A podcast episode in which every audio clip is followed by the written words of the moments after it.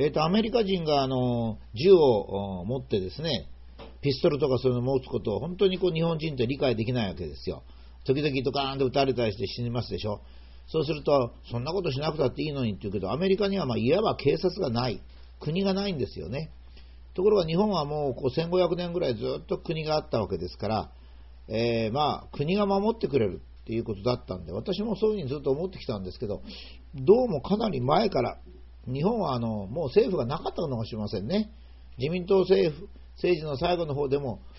まあ政府があるような気がしてましたけど、本当は国民を守ってくれなかったのかもしれませんね。だけど、今度の原発事故で国民を守ろうという意思のある政府はもう日本にはいないということがはっきり分かりましてね、アメリカと同じように、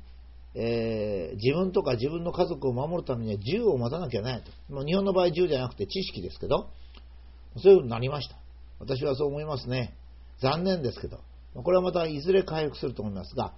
このシリーズではですね、え、政府がない国民ということになりますと、アメリカのように自分で考えなきゃいけませんので、え、少し練習をですね、私も含めてやってみようと。で、普通はですね、知識がなければ判断ができないというのは普通ですけど、そうでもないんですよ。私、あの、学問をやっておりましてですね、まあ、知識なくたって相当程度はですね、えー、おかしいということを追い詰めることができるんですね。まあ、そういった考え方をですね、いろんな例をとって、えこれから少し、えー、やっていこうかなと思って、これもあの、三日坊主にならないように、幸いあの、知の侮辱っていうのが、私三日坊主になるかなと思ったら、もう全11回とか続きましたから、成功しましたんで、え、こちらもなんとか頑張りたいなと思っております。ちょっと最初は対話形式で、テレビの解説者、まあ、NHK みたいなことをあのこう想定してるんですが、なんかこう偉そうに言うと、それに対して視聴者がちょっと質問するという形で最初書いてみました。まあ、こういう形で書くのがどうかなと思ったけど、割合と良さそうですね。えーとまあ、あのこの対談っていうか、会話形式のやつは、まあ、文章を見てもらうことにいたしまして、えー、解説者が、あと確認埋蔵量が40年しかないと、まあ、こう言いますね。そうすると、後でわかるんですけど、解説者は、確認埋蔵量が40年って言ってるだけで、あと別に言ってないんですけど、それを聞いた視聴者の方は、え？あと40年しかないんですか？じゃあ、メジャーと呼ばれる大きな石油会社はどうなんですか、もう40年で仕事なくなっちゃうんですか？っていう疑問が湧くわけですね。そうすると解説者は相変わらず、いや、このメジャーは昔はセブンシスターズと言ったけど、今はスーパーメジャーと言うんだ。エクソンモービルとかロイヤルロイヤルダッチシェルなんかあるんだと、まあ、いうようなですね、ことを解説するわけ知識が十分持ってるわけですね。ロックフェラーのスタンダードは1911年だから今は100年目なんだと。まあ、こういうようなことを解説するわけですね。そうするとなんとなく相手が知識がいっぱいあるように思えて、視聴者としては、まあ、これだと聞けるかなと思って、えー、石油があと40年しかない。今まで100年間も長い歴史を持ってきた石油会社はもうあと40年でなくなるんじゃないんですかと。そうすると、石油会社はもうあと会社が40年なくなると大変ですねというようなことを言うとですね、そこら辺から様子が変わってくるわけですよ。解説者は、え？会社が40年しか持たないっていうようないいことを言うわけですね。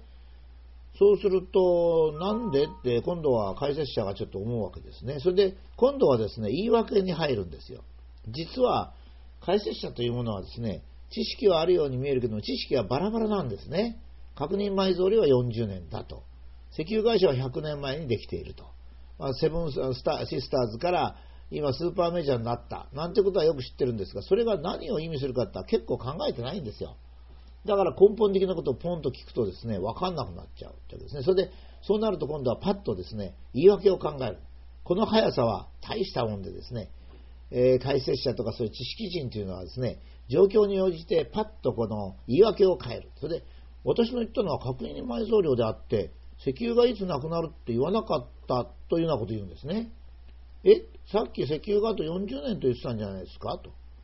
いや、それは確認埋蔵量だからなくなるわけじゃないよと、こういうふうになるんですね。ええ。で、じゃあなくならないんですか？って言うと、なくならないかもしれないね。あの、スーパーメジャーも今のところ慌ててないからっていうようなことになって、わけがわかんなくなるって、こういう経過をたどるわけですね。で、まあ、普通こういうふうなことで、えー、まあ、ごまかされるということになるわけです。相手は知識をうんと言ってるようであって、実は肝心なこと考えてない。だって、石油があと40年っつったら石油会社は40年で必ず潰れるわけですからね。メジャーっつったらものすごいでかいですから、そんなところがコロッと倒れるのに、えー、指を加えてるってことはないわけですね。で、どうして40年しか分かんないかというと、むしろ、石油が本当になければ、先を争って、えー、油田を確保しようとしますから、結構寿命はかえって伸びるわけですよ。変な話ですけども、ここですね、頭の使いどころっていうのは。つまり、石油が40年しか掘らない。掘らないっていうことは、えー、もし石油がなさそうだったらば、先に掘って取っとかなきゃいけませんからね。先に掘るとそこバレますから。必ず石油ですからね、油田ですから。政府に言ったりなんかしますからですね。そうするとどんどんどんどん石油がなくなればなくなるほど寿命が伸びるっていう変なことになるはずだと。ここがですね、実は私の言う知恵がなく、知識がなくてもおかしなことには気がつくということですね。で、だから、途中まで言ってるわけですね。あの、テレビとかそういう解説者は、石油がまもなくなくなるとこういう錯覚を与えるのには成功するんですよ、これで。しかし、ちょっと振り返って考えると、石油がもうなくなくなるのになんで石油会社は優々としてるのっていうようなことを考えるわけですね。アメリカもそうなんですが、アメリカも優々として全然 脱石油っていうのやってないわけですよね。まあ、そういう意味では、ま、そういうことをこう素朴に考えるっていうことですよね。あのよくあの対人関係であの人はこうなこういうこと言ったから本当はこういうことを考えてんじゃないかっていうようなことを 考えを巡らしますね。これと同じですね。あのアメリカはこうなのにこうなんじゃないの？